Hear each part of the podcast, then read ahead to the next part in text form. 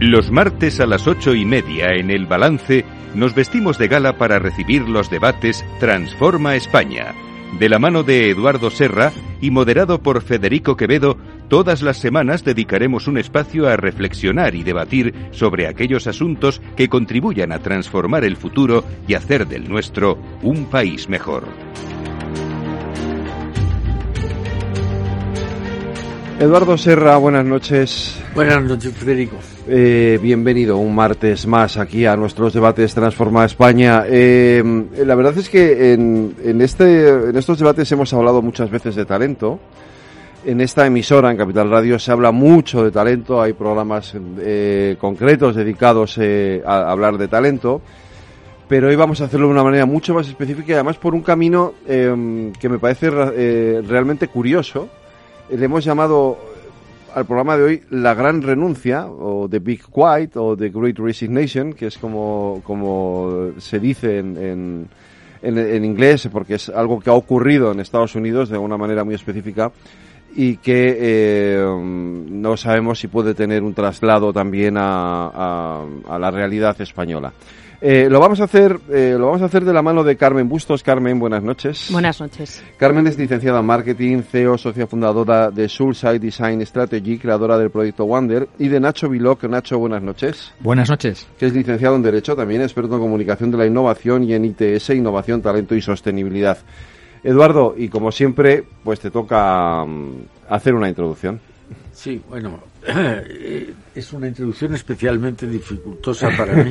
pues imagínate para mí. No, pero diré, eh, hablamos muchas veces, Federico, de que estamos en una época de grandes cambios. Yo creo que la clave es que son tantos cambios que no estamos en una época de cambios, en un cambio de época. Eh, y hay muchos síntomas de este cambio de época. Yo creo que uno de los fundamentales es que hasta ahora la humanidad ha vivido en una economía de la escasez y estamos pasando a vivir en una economía de la abundancia. en algún libro leí que si la humanidad había crecido en riqueza en 12.000 años, había multiplicado la riqueza por 1,5, en los últimos 200 la riqueza se ha multiplicado por 150. Es decir, ahora estamos viendo cómo desdichadamente se tiran millones de litros de leche, se, tiran los bienes más preciados al mar. Estamos en una época de la abundancia Hace muy poco tiempo el tener trabajo era una suerte, todavía en España cuando alguien tiene trabajo tiene una enorme suerte.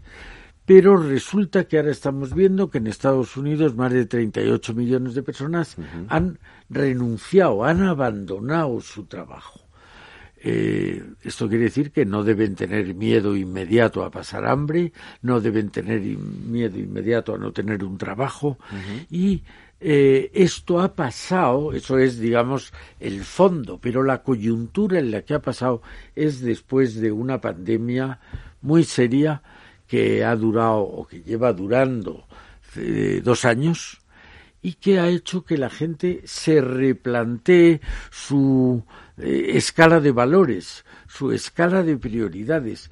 Eh, llevamos oyendo, antes de hablar de la gran renuncia, llevamos oyendo de gente que ya su única prioridad no es el sueldo, que tiene otras prioridades, conciliar la vida familiar, el tener gente que sea más afín a su propia personalidad. Es decir, que estamos viendo que ha habido un momento, que es la pandemia, y a la salida de la misma mucha gente no vuelve a su vida anterior, sino que renuncia, abandona esa vida anterior.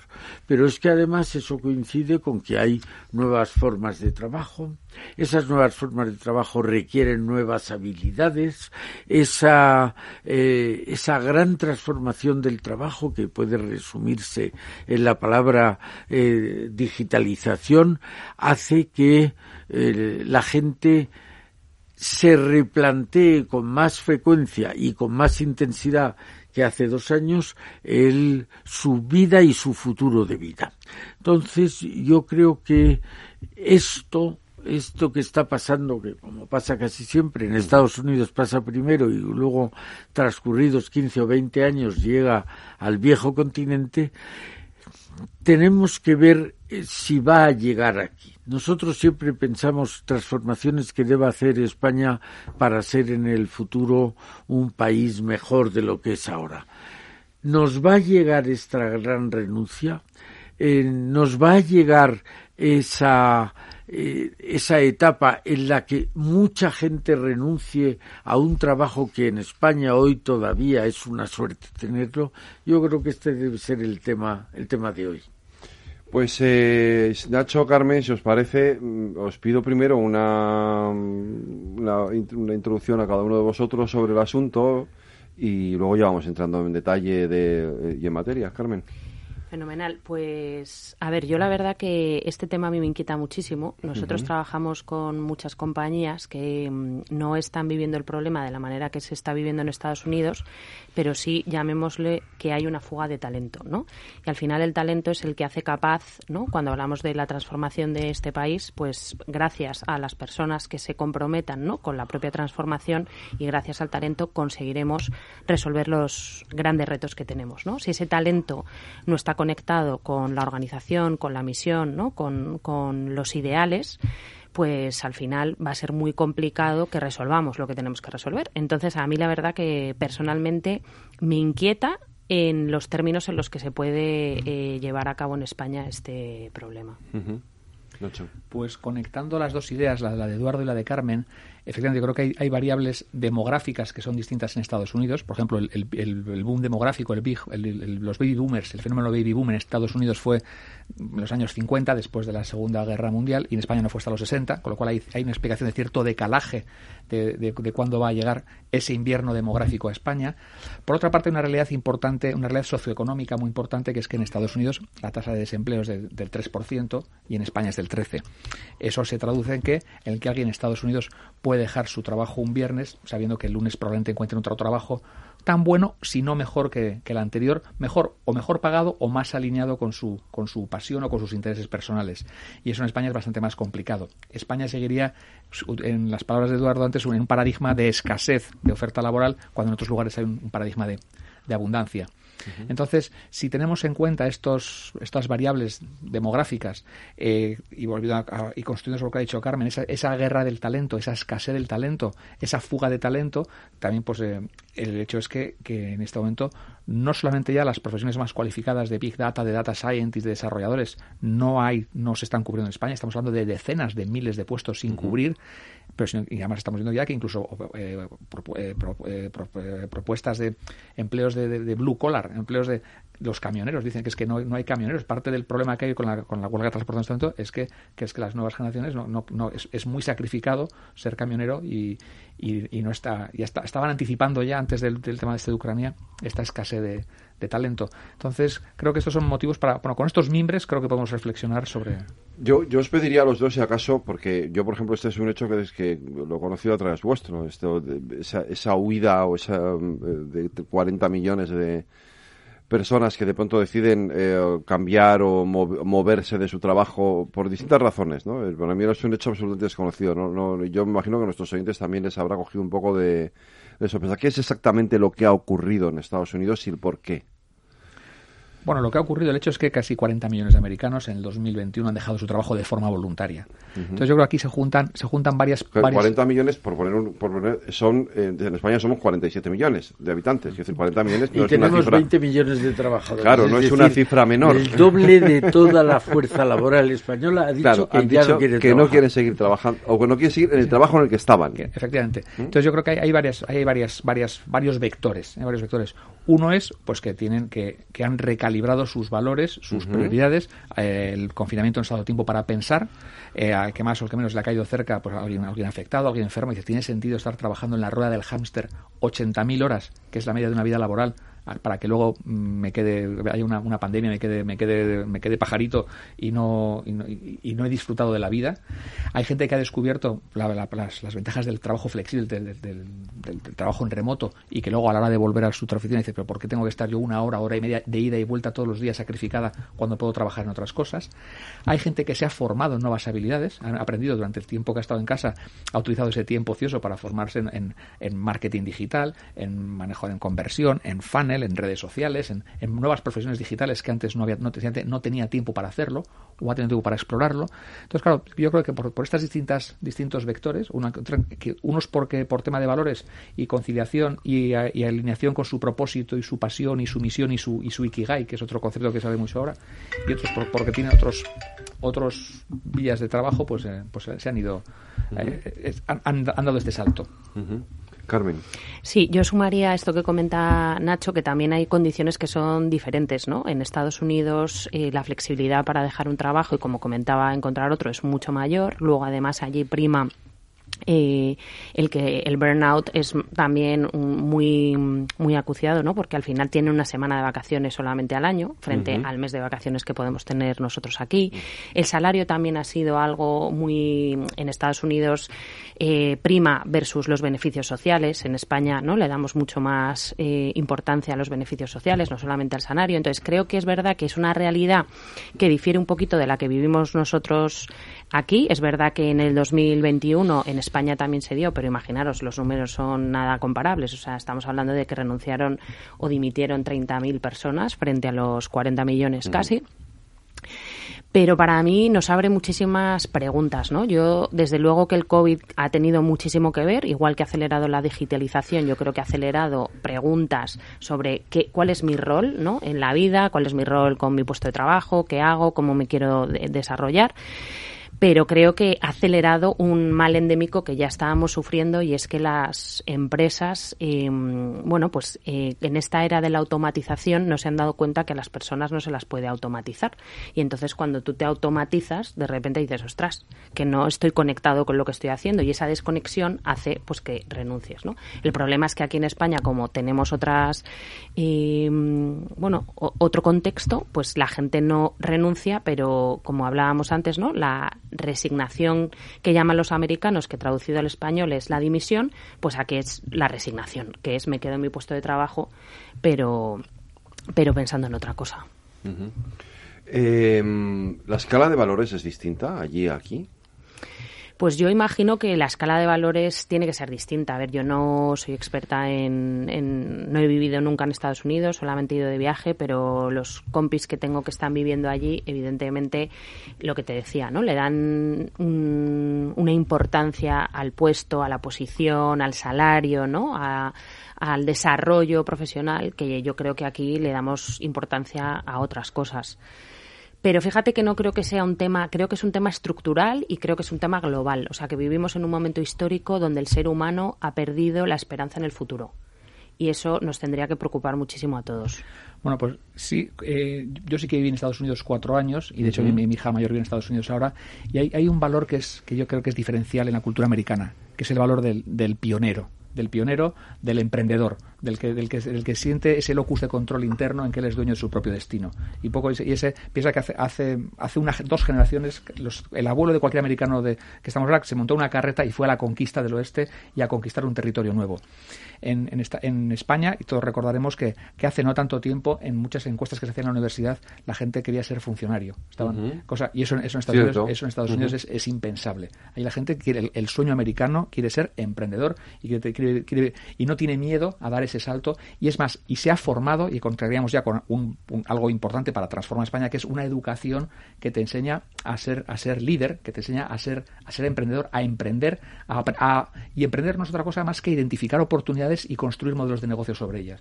Y no, no, no están tan pendientes de un, de un, tema corporativo, porque en Estados Unidos tenemos la imagen de Nueva York, Los Ángeles y Chicago y Boston como grandes, grandes conurbaciones de oficinas, pero luego eso no es Estados Unidos. Eso es, el, eso es un 2, un 3%. El resto de Estados Unidos sigue siendo ese país de, emprendedores, de emprendedores que pues un pequeño comercial, un pequeño, un pequeño, un pequeño empresario, lo que en España sería un, autónomo que tiene su trabajo y, crece y lo puede hacer crecer.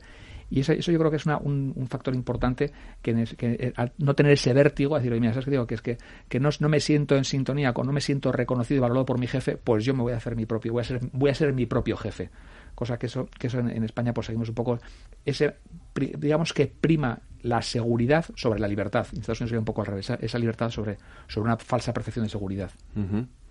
A mí me gusta mucho oírle a Nacho porque está diciendo algo, es verdad, esa diferencia entre Estados Unidos y su espíritu pionero y esa especie de necesidad de seguridad que tenemos en Europa y en concreto en España, yo creo que hay un elemento, además de eso, hay un elemento que es la confianza en uno mismo, que como hemos repetido muchas veces, Seneca decía que era la única cualidad imprescindible para la felicidad del ser humano. Yo creo que si hacemos que nuestra gente, a través del sistema educativo, les demos más confianza en sí mismos, en sus capacidades, en sus potencialidades, conseguiremos hacer más emprendedores, más, como dicen ahora, startuperos.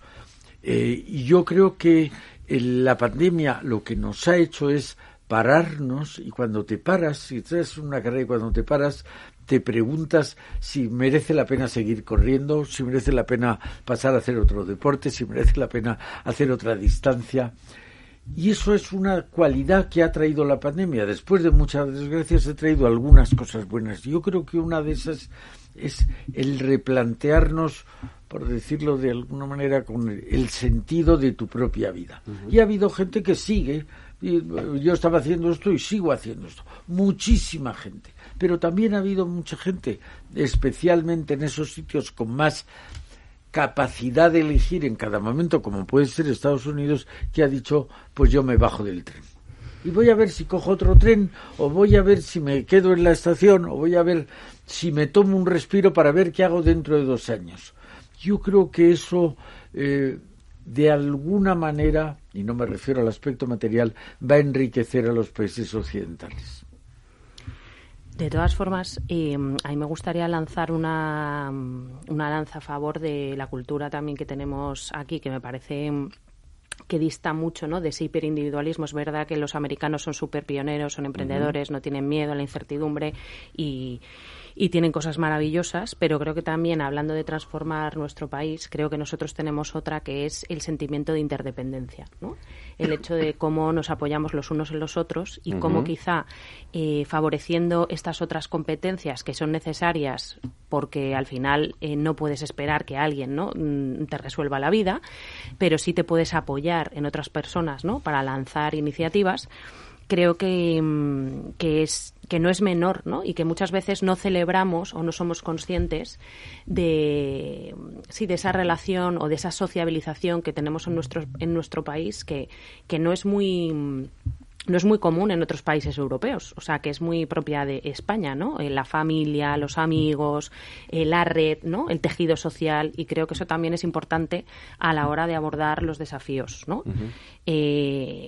El espíritu emprendedor es maravilloso, pero también el, tener red, ¿no? Para poder hacerlo creo que es. Entiendo que eso tiene que ver, eh, yéndonos, aunque nos eh, hagamos un pequeño quiebro, tiene que ver también con, con, el trasfondo cultural. Es decir, eh, España es un país donde ha imperado el catolicismo, eso ha favorecido una cultura de la socialización que no tiene Estados Unidos, que es una cultura luterana, básicamente, ¿no? Es, es excesivamente individualista.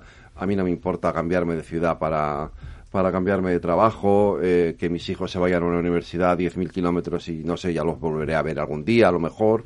Quiero decir, es eh, más desapegada, ¿no? En ese sentido. Claro, totalmente. Y yo creo que este tema, ¿no? De la gran recesión también está muy conectado con la salud mental, ¿no? Con la salud de las personas, con la conexión que tienen, pues, con las preguntas que estabas mencionando tú, Eduardo, vitales que se hacen.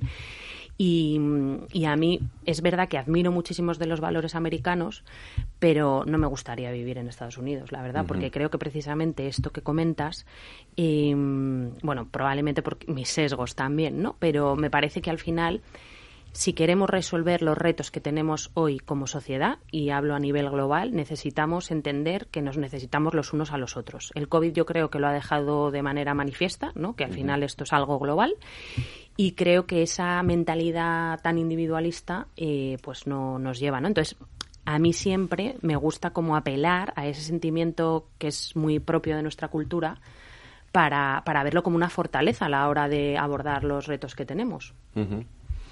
Eh, sí, Eduardo. Sí, estoy muy de acuerdo. Lo que creo es que no estamos en desacuerdo una cosa con la otra. A mí me admira la cultura americana, eso que se sienten fuertes, se sienten seguros para emprender una mm, nueva aventura.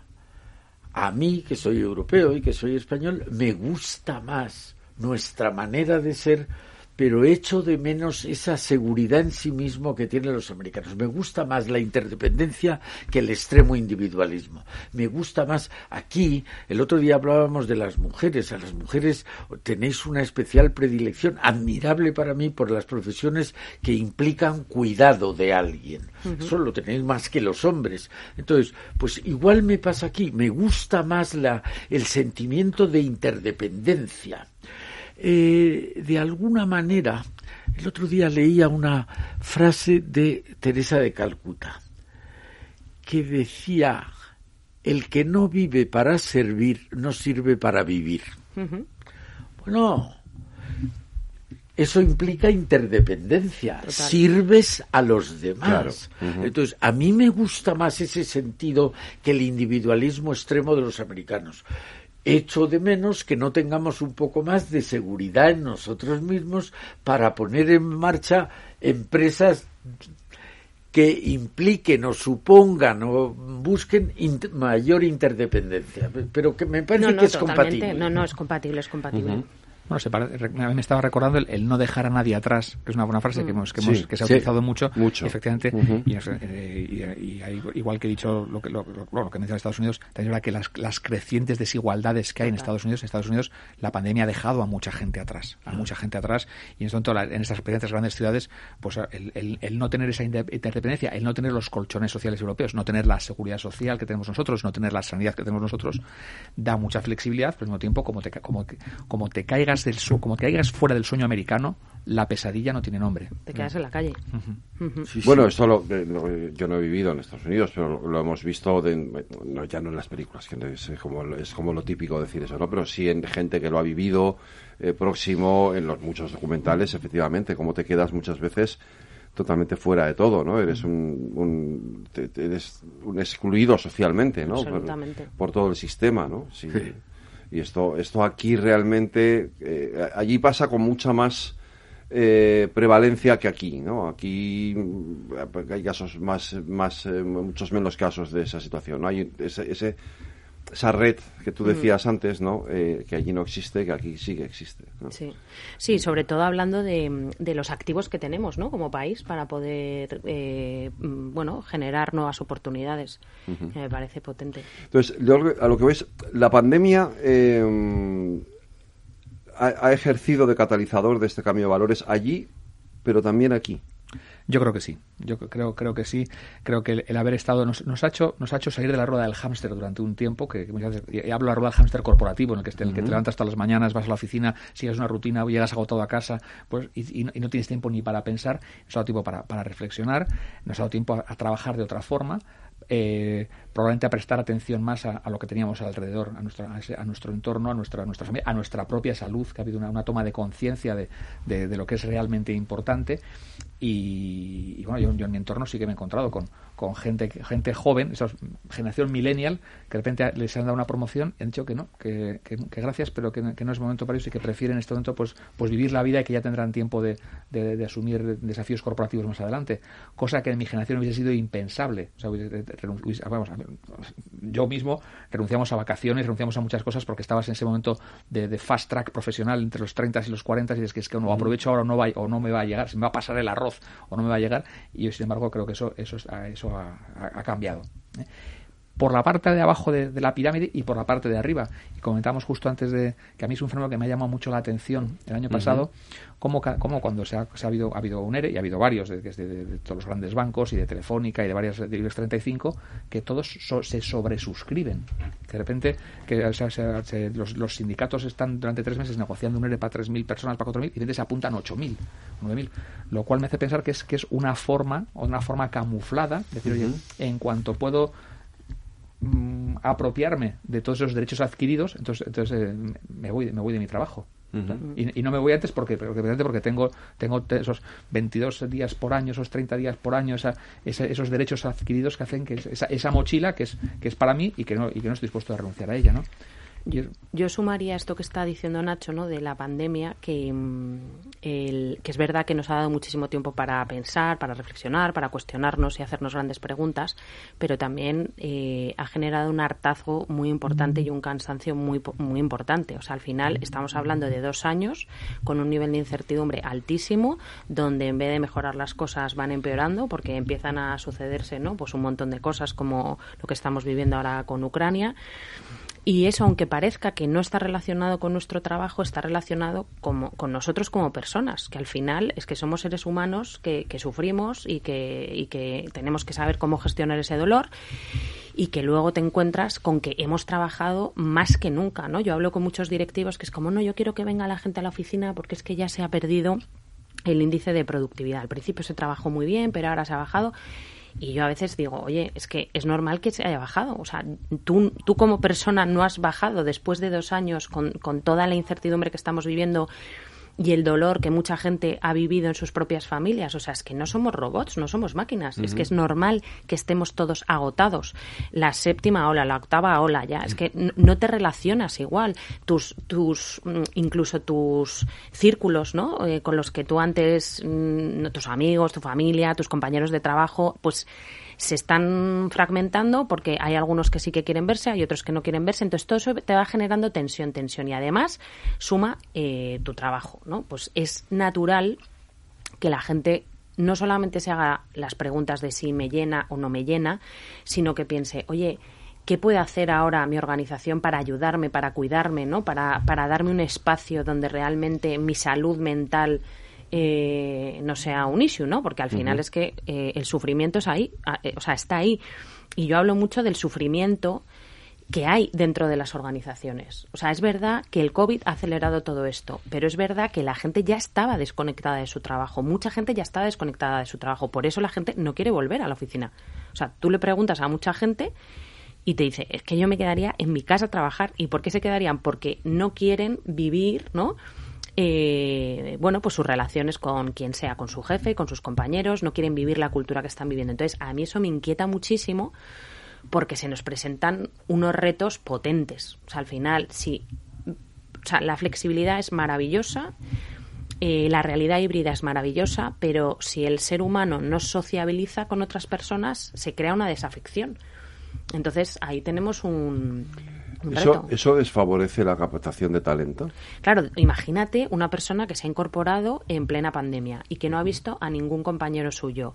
¿Cómo cómo lees a la persona, cómo sabes, ¿no? qué le inquieta, cómo puede, o sea, tanto, pero es que es por las dos partes, por el que se incorpora a su puesto de trabajo, que no sabe, no se sitúa, no se ubica, y por el, y por el responsable o el jefe, que muchas veces, si ya nos cuesta involucrarnos cuando la gente está en la oficina, ¿no? Mm, el otro día hablaba con, un, con una persona y me decía, Carmen, es que no he tenido una conversación de mi carrera profesional con mi jefa en los dos últimos años porque no quiere pues imagínate, y esa persona ya tenía una relación previa, imagínate a alguien de ahora. Vale, pero te voy a, te voy a pedir que lo retomemos eh, a la vuelta de la, de la publicidad, pero sí tengo que hacer esta pausa.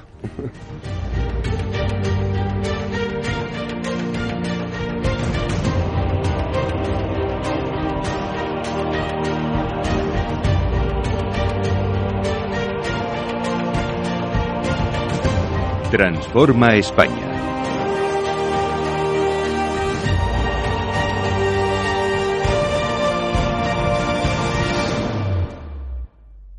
Transforma España.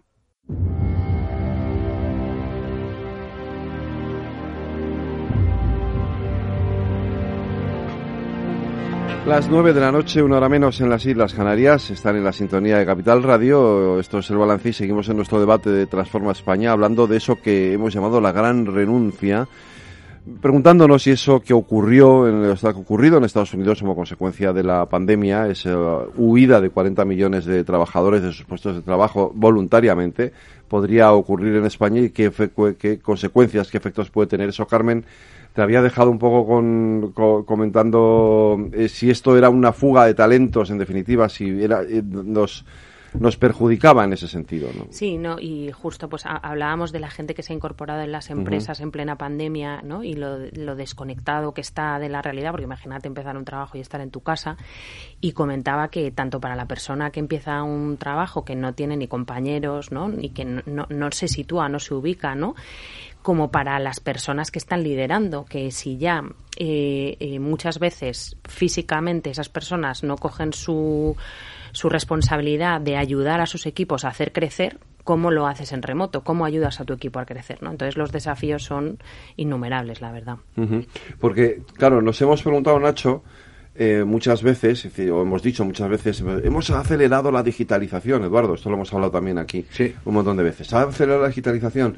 Ahora puedo tener reuniones por Zoom, por StreamYard, ya no tengo que ir a la oficina, eh, eh, pero claro, esto tiene consecuencias negativas también. Vamos a ver, para mí la transformación digital, y, además, distingo digitalización de transformación digital, porque la digitalización comenzó en los 80 O sea, pasar, pasar del vinilo y del, y del cassette al, CD, fue, digitalización, y pasar de la RUS y la británica a la Encarta fue digitalización. Pero esta transformación digital, con todo lo que supone de desmaterialización, desmonetización, para mí es sobre todo una transformación cultural y de personas. Y poner el adjetivo digital nos lleva a pensar que es de tecnología. La tecnología es, un medio, es el instrumento, pero es, es el, el utilizar Zoom o Meet, o el trabajo flexible, o, el ser más eficiente, o el determinadas apps, o, el, o la amazonificación, o la uberización, me da igual el palabra que utilicemos, es sobre todo una transformación cultural, una transformación de personas y de personas y de culturas corporativas. De culturas y la cultura, que la cultura en el fondo es un intangible, es algo evanescente, no es más que el reflejo de un marco de comportamientos, de creencias, de valores y de actitudes compartidos. Claro, si tú no te puedes juntar con tu, con tu tribu de trabajo, con tus, eso lo que antes decíamos hoy, pues con, el café de cada mañana, delante del cámara café, delante de la máquina, o, o con las cañas de después, es que es cuando, cuando realmente se, se, sustancia esa, ese comportamiento, esas creencias, esos valores, porque los valores no es un póster que pone el Departamento de Recursos Humanos de transparencia, igualdad, sostenibilidad, innovación, es cómo lo vive y cómo lo interioriza y cómo, y cómo de consistente es esa cultura. Y eso creo que en, el, en, la falta de, en la falta de roce, en la falta del intercambio de, de miradas, en la falta de intercambio, de intercambio físico, pues no está, no está pasando. Y, y estamos viendo que aquellas empresas que sí que consiguen galvanizar esa cultura digital corporativa, pues eh, prosperan y sin embargo otras pues están, están chapoteando en una serie de iniciativas, iniciativas eh, de, comienzos en falso, de proyectos que no acaban de, de cuajar. Luego, Eduardo, que tú hablabas de la confianza en uno mismo, ¿no? Eh, para abordar los retos de la transformación digital y poder ser mucho más innovador y tener culturas creativas y culturas capaces de estar ¿no? a la altura de las necesidades y de los retos de este tiempo, necesitas crear esos espacios de confianza. Esos espacios de confianza es muy difícil crearlos ¿no? a través de un Zoom o a través de una pantalla. y, y, de nuevo, hay como una dicotomía ¿no? entre el empleado que no quiere volver porque dice que el empleador ¿no? o que la empresa no es lo suficientemente flexible, pero por otro lado está eh, la, empresa que necesita que el empleado de alguna manera se vuelva a conectar con la organización para poder volver a generar esos espacios y volver a generar esa dinámica ¿no?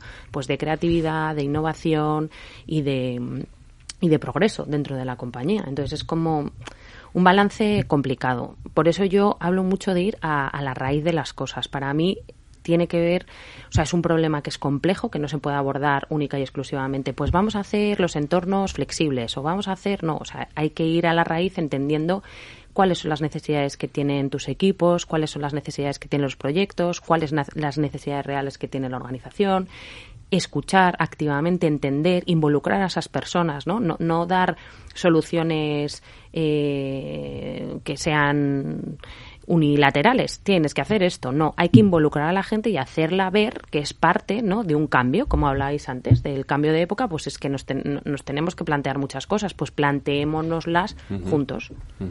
Estoy cayendo en la cuenta que hay una variable que no hemos mencionado, que es que tiene que ver con la globalización y tiene que ver con que, además, con el fruto del trabajo flexible y trabajo remoto, sobre todo en estas, estos, estos trabajos, estas rutinas más, más técnicas o más tecnológicas, tú puedes contratar hoy un desarrollador en Bangalore y a, precio de Bangalore, incluso que le pagues 10 veces más de lo que sería su sueldo, sigue siendo muy competitivo con Bangalore, porque es un poco la meca de esos tipos de trabajos, pero puede ser en Colombia o en Perú o en México, muchas habilidades digitales las puedes subcontratar o de, o de diseño en esos países al mismo tiempo que un suizo puede venir a contratar a un, señor de Málaga que, está, que está viviendo en Málaga con un sueldo suizo. Y de hecho está, está pasando. Por eso Málaga se está convirtiendo en una, una capital centrípeta del talento digital porque está, tiene una, visa atractiva.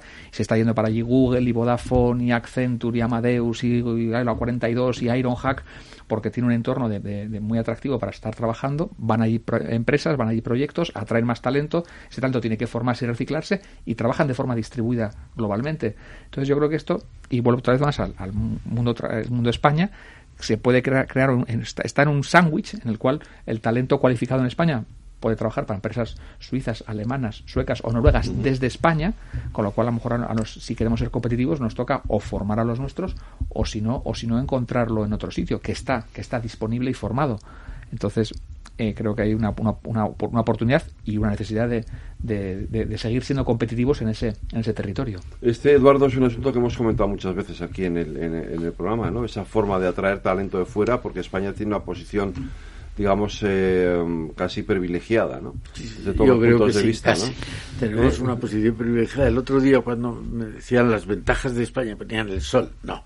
Hay 70 ventajas y una de ellas es el sol, pero no es la única ventaja. Obviamente. La hospitalidad de los españoles, la sociabilidad de la que hemos estado hablando, la capacidad de improvisar, la fuerza de la institución familiar, que es otra forma de socializar. Son muchas ventajas y efectivamente si en el mundo de hoy la riqueza principal de una nación es el talento, pues vamos a jugar para que además de formar lo, más posible, el mejor talento posible, vamos a retener el talento, atraer el talento, premiar al talento, remunerar al talento. Yo creo que de lo que se está diciendo, a mí me parece que eh, surge una cuestión muy capital, tú lo has dicho, que es eh, que te guste o no te guste. Hay gente, y que decías, deberíamos hacerlo no unilateralmente, sino conversando. Yo estoy en una empresa que tiene ahora mismo el 98,5% del trabajo y somos 44.000 personas, lo hacen eh, a través de teletrabajo. Pero les estamos preguntando, ¿qué quiere usted cuando termine la pandemia? Hay empresas que no lo pueden decir, una empresa que es de producción, pues tiene usted que ir allí. Pero una empresa de consultoría, de... ¿cómo quiere usted trabajar? Hay gente, y en, y en esto otra vez, por fortuna, somos individuos. No, es, no se puede dar una regla que sea igualmente aplicable a todo el mundo. Hay gente que dice, yo quiero tres días en casa y dos días trabajar pero de los dos días trabajar hay gente que lo que quiere es trabajar, no llegar a su puesto de trabajo, sino tener la posibilidad de una reunión con los compañeros. Yo creo que en definitiva es una oportunidad más que estamos dando de que la gente elija. Ahora en España hay una tasa del desempleo del 13%. Es terrible, es muy alta y tal. Pero hay cosas que los españoles ya no quieren trabajar en el campo, ya no quieren trabajar, tiene que venir la inmigración para llevar a hacer tareas del campo que los españoles ya no quieren. Bueno, pues aquí va a pasar algo parecido. A la gente que le gustaba su empresa y que estaba a gusto, igual porque le gustaba su compañera de trabajo o igual porque se llevaba bien con los amigos, pero quiere volver a ir hay otra gente que la conciliación le exige o él quiere ocuparse más de sus hijos y ir menos eh, presencialmente al trabajo. Es decir, se nos va a dar la oportunidad de elegir. Y yo creo que eso es algo que deberíamos valorar. No es todo malo. Es, mire usted, esto se le está presentando, tiene usted una posibilidad de elegir, elíjalo, que será mejor que lo que usted tenía antes. Yo creo que la pandemia, que ha traído mucha desgracia y mucho desastre, ha, traído algunas cosas buenas. Tú decías, la digitalización. Ha ido más deprisa la digitalización en los dos últimos años que en los anteriores diez. Y esto es otra ventaja nos ha hecho replantearnos nuestra vida y entonces tendremos que elegir qué tipo de vida queremos. ¿Queremos el mismo trabajo o no? Si queremos el mismo trabajo, lo queremos presencial o lo queremos teletrabajo, ¿en qué proporción uno u otro? Son todo elecciones que tendremos que tomar. Carmen. Pues yo escuchándote, Eduardo, creo que hay una palabra que a mí me resuena un montón que es tomar conciencia. ¿no? O sea, al final es verdad que tenemos una oportunidad para crear nuevos paradigmas en el mundo del trabajo, que además, como comentaba Nacho también, pues ya se están dando, ¿no? Y o sea, profesiones que no tienen eh, gente que esté cualificada, o sea, nuevas profesiones todo está cambiando muchísimo, pero sobre todo que es un momento muy bueno para que las compañías tomen conciencia de qué pueden hacer y qué deben hacer, ¿no? Y para que esas relaciones que se construyan ayudan a las culturas a ser mucho más resilientes, ¿no? Porque el nivel de incertidumbre al que vamos y el nivel de complejidad al que vamos es muchísimo mayor. Entonces, cuanta más capacidad tengas de resiliencia, ¿no? Para abordar esos desafíos, mucho mejor. Pero claro, tienes que tomar conciencia de que esto no son soluciones enlatadas. Esto no es, esto es, son trajes a medida, trajes a medida y que van a exigir tomar eh, en muchos casos pues decisiones que, que, no van a gustar a lo mejor a, la gente de, de, los equipos directivos o a la gente o a los empleados porque porque esa es otra cosa tomar conciencia no es hacerlo más cómodo, ¿no? Es hacer lo que realmente debemos hacer para lanzar un proyecto y para sacar un proyecto adelante. Y eso también lo hablo muchísimas veces con, con las mm, las personas con las que trabajo, de no solamente lo que quiero y lo que necesito, ¿no? sino la responsabilidad que, que tengo ¿no? en, en, en el deber que debo de cumplir. Entonces hay que buscar, yo creo que el equilibrio, ¿no? En esa bidireccionalidad por ambos sentidos y que no solamente tome conciencia la empresa, sino que también tomen conciencia los equipos yo lo estaba conectando con, con una redefinición del talento en, los tiempos actuales. Durante muchos años, durante mucho tiempo, el talento ha sido eran eran aptitudes y conocimientos y de hecho te decían y competencias. Te decían si, eras, competente o eras apto y, todavía te siguen haciendo una telaraña. Eres, eres apto o no apto en inglés o tienes competencias informáticas. Sin embargo, en, en, esta, en, este momento de, de abundancia, creo que ha pasado a ser en vez de, en vez de aptitudes, actitudes, y en vez, de, en, vez de, en vez de competencias, compromiso. Los otros son CIA y CIA. ¿eh? Porque hoy, hoy que si, si, no, si, no eres, si no sabes hacer algo, estás a un clic de, aprender a hacerlo. Hay, hay un tutorial o mil tutoriales gratuitos y tienes mil cursos en Coursera, en EDX, en Khan Academy, en, en, Tutelus, en, plataformas gratuitas o por, o por 10 o 15 euros formarte en un curso específico para aprender a hacer una cosa. Desarrollar esa competencia o esa habilidad, siempre y cuando quieras, tengas la actitud y el compromiso no es nuevo. Nuestra, a mí mi abuela me, siempre me decía que, que, consigue más el que quiere que el que puede.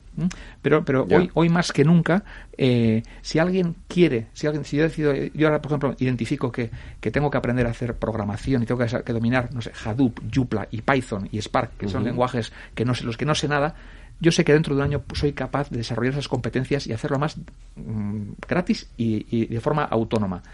Eh, si, tengo el compromiso y la actitud. Si, si, sé, si domino esos idiomas y otros muchos y prefiero irme a hacer otra cosa y prefiero estar viendo la casa de papel otra vez o prefiero estar en, Netflix o prefiero estar, pues no tengo ni ese compromiso, seguramente estaré dejando de perder oportunidades.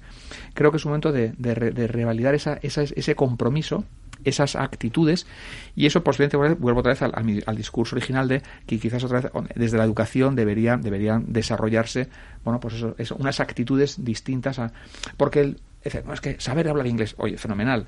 Pero si, si Google, si el traductor de Google te lo hace en tiempo real, escrito mientras escribes o mientras lo hablas, digo, te, de inglés, o alemán, o chino, o suajili, o moldavo, y lo, puede, lo traduce con un, con un altísimo nivel de, de, precisión. Pero sin embargo, creo que hace falta la actitud de, de, querer aprender, de querer sentirse fluido con ese tipo de, herramientas.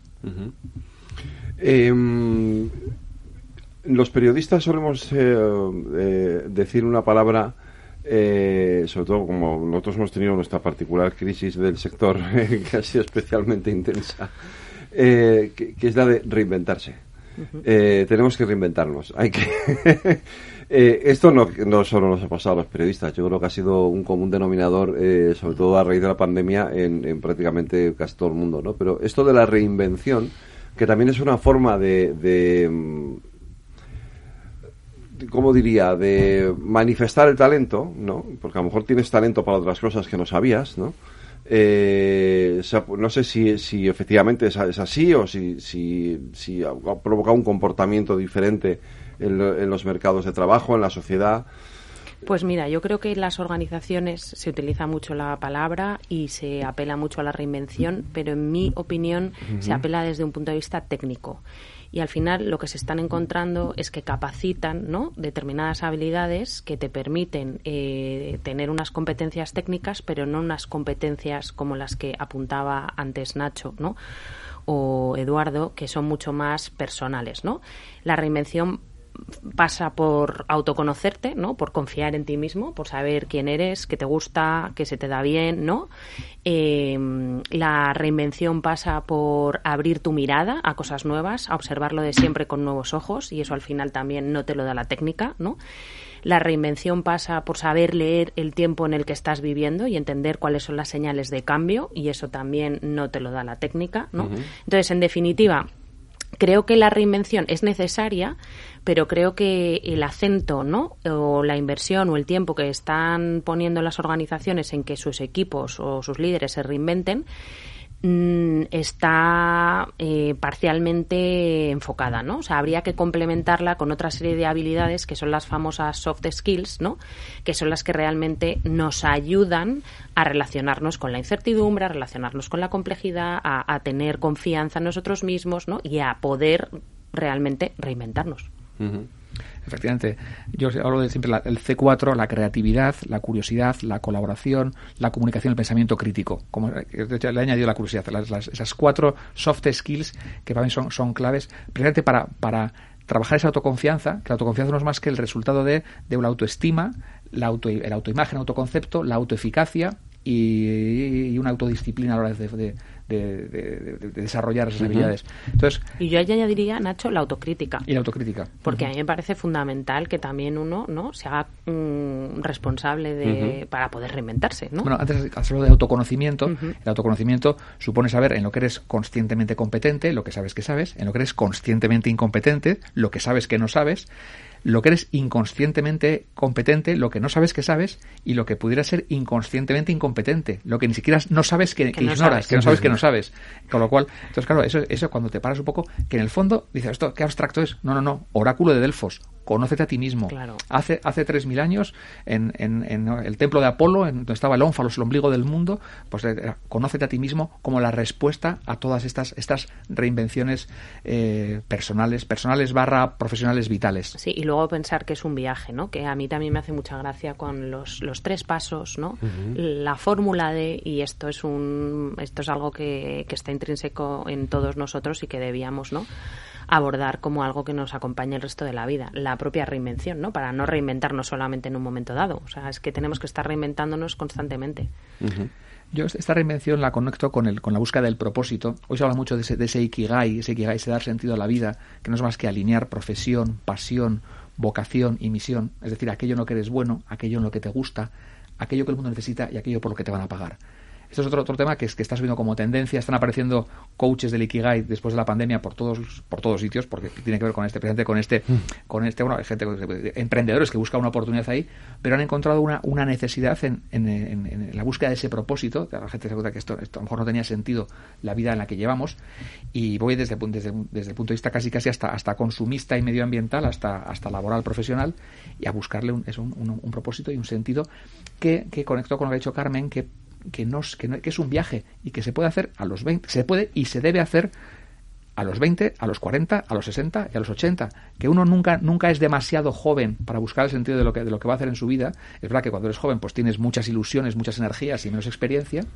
quería entrar por ahí porque aquí hemos tenido un, un, un programa sobre talento senior. Eh, em, creo que hay una gran diferencia entre habéis hablado mucho de los jóvenes y de lo, y, claro qué pasa con los, los que somos baby boomers los que digamos ya hemos llegado a un punto eh, en el que todo esto no voy a decir que no suena chino pero pero casi es decir es como ¿Cómo me enfrento yo a todo esto? Yo soy, oficialmente Silver, Silver, Economy eh, y Senior Lead. Estoy, estoy, estoy, asesorando a varias startups en, este, en esta dirección del turismo Silver, de la economía Silver. Y fíjate, iba a decir eso, que es que igual que no es, nunca es demasiado joven, tampoco es demasiado mayor, si tienes 60 años, para con, a lo mejor con menos energía, pero con mucha más experiencia, más perspectiva y con un bagaje mucho más rico, reinventarte y aprovechar los siguientes 10 o 15 o 20 años de tu vida, que es que además lo que sí que sabemos es que la longevidad se extiende, se está extendiendo cinco horas cada día.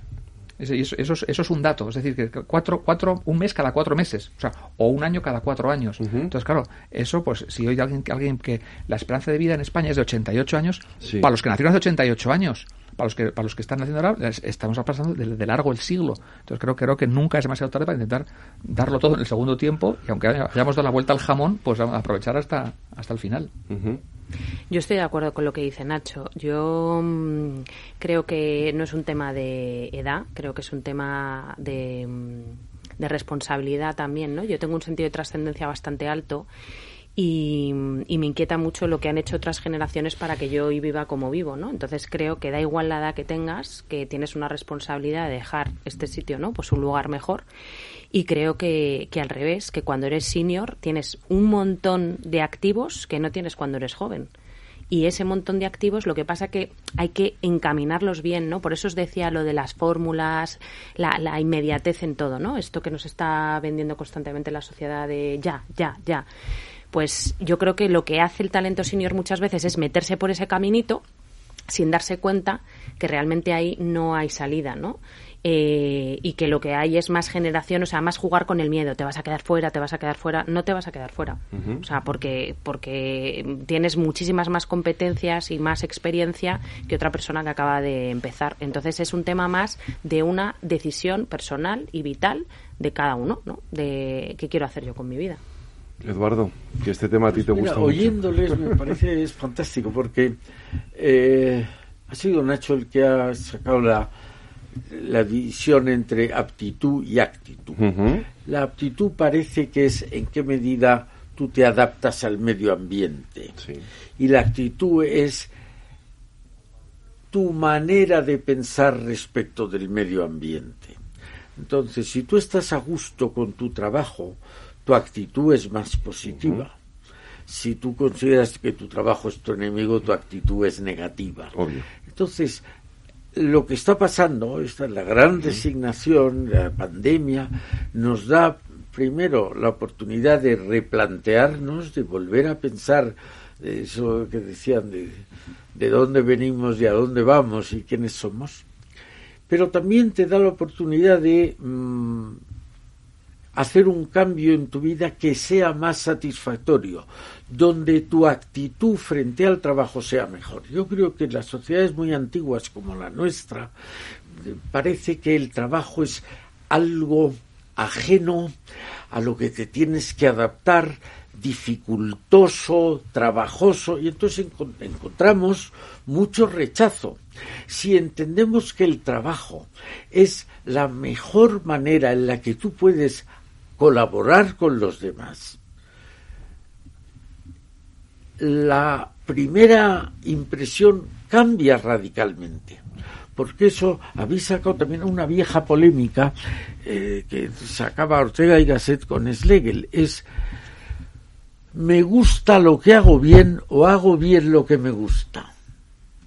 Bueno, probablemente la verdad sea una mezcla de las dos cosas, pero dime en qué disfrutas y te diré, ayuda a la sociedad en eso que tú disfrutas. Hay un verso precioso de Goethe que dice, es el canto que canta la garganta el premio más cabal para el que canta. La palabra trabajo tenía una idea negativa, venía de un instrumento de tortura, el tripalium. Y entonces mirabas el trabajo como algo horroroso que tengo que hacer para comer. Tanto es así que se llamaba trabajo aquello que no te gustaba, pero que tenía su recompensa en el salario, en la paga. ¿Por qué no intentamos con esta ocasión de replantearnos la cosa que nos ha dado la pandemia y las nuevas tecnologías y tal, hacer algo en lo que disfrutemos más? Porque si hacemos lo que disfrutamos más, seguro seremos más productivos para el conjunto social. Es decir, creo que deberíamos empezar a considerar el trabajo no como algo ajeno, sino como la manera en la que podemos desarrollarnos más y al mismo tiempo dar más beneficio a la sociedad. Fíjate que los, romanos lo tenían muy claro, porque además del tripalium, el negocio es la negación del ocio. Es, la, negación del ocio. Y además, y además en nuestra cultura, el trabajo es una maldición bíblica. Ganarás el pan con el sudor de tu frente, cuando, cuando le echaron a la nieva de, del, Edén. Eh, así que tenemos, tenemos que, tener mucha, mucha reprogramación cultural. Claro, pero para liberar ese potencial que tenemos todos los seres humanos, necesitamos contextos que nos lo permitan. Desde luego. Y yo creo que ahí es donde el rol de las compañías tiene que ir más allá del beneficio, ¿no? Tiene que ir a ver cómo genera esos espacios para liberar el potencial de las personas, ¿no? Ahí me encanta eh, bueno, yo soy una fiel defensora del cambio de paradigma, ¿no? De que no sean las personas las que están al servicio de la empresa, ¿no? Sino que sea la empresa la que está al servicio de las personas para liberar ese potencial. Porque cuando la empresa es la que dictamina, ¿no? Cómo crece, pero realmente lo que le busca son unos indicadores muy determinados y no incorpora el crecimiento, ¿no? De, de esas personas que están trabajando dentro de la organización, pues es que es, una relación que vuelve a ser poco bidireccional. Entonces, ese cambio de paradigma yo creo que nos ayudaría muchísimo. Em, eh, tú has pasado, Carmen, por encima de algo eh, que yo, pero yo lo he guardado aquí, eh, que ha influido mucho también, sobre todo como consecuencia de, la pandemia, que es la salud mental. Eh, y que ha tenido un tiene sigue teniendo sigue, es algo que antes no le hacíamos casi ni caso y ahora estamos muy preocupados por esto y por el impacto que está teniendo sobre todo en el mercado de trabajo ¿no? Hmm. Sí, es que lo que decía antes, ¿no? Yo creo que tenemos que abordar los problemas de manera compleja, porque mm, esto no es simplemente no estoy conectado con mis capacidades o no libero solamente mi potencial creativo o no.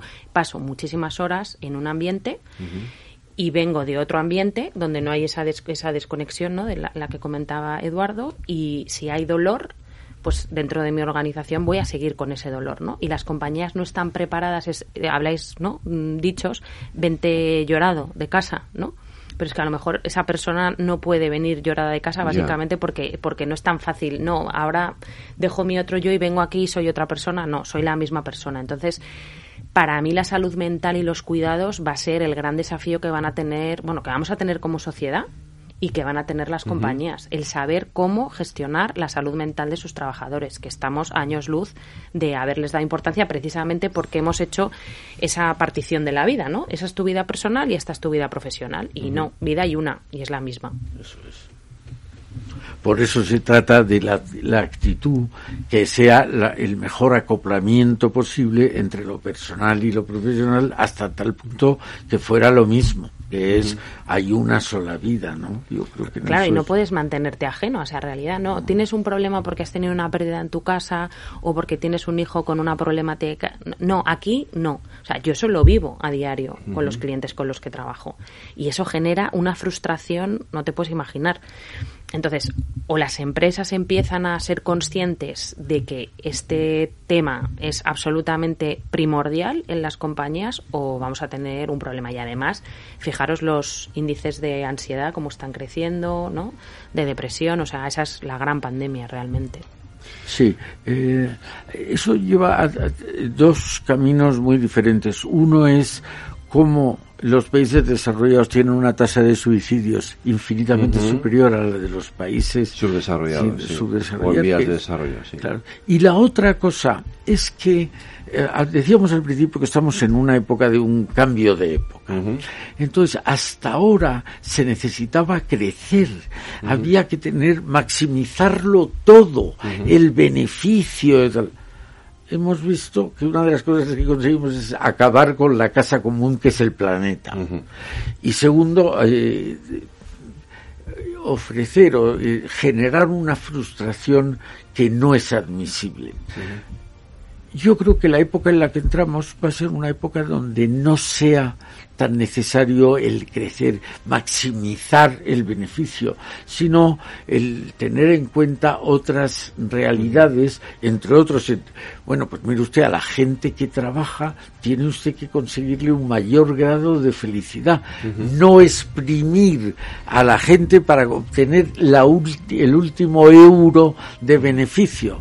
Y eso, eso nos va a llevar a otra vía y a otra vida que yo creo que va a ser mejor que la que hemos pasado. Pues eh, intenso y apasionante el debate que hemos tenido hoy. Eh, Carmen, Nacho, muchas gracias a los dos. Eh, y Eduardo, a ti te espero la semana que viene. Más debates de España. Muchas gracias. Un abrazo. Cuidaros.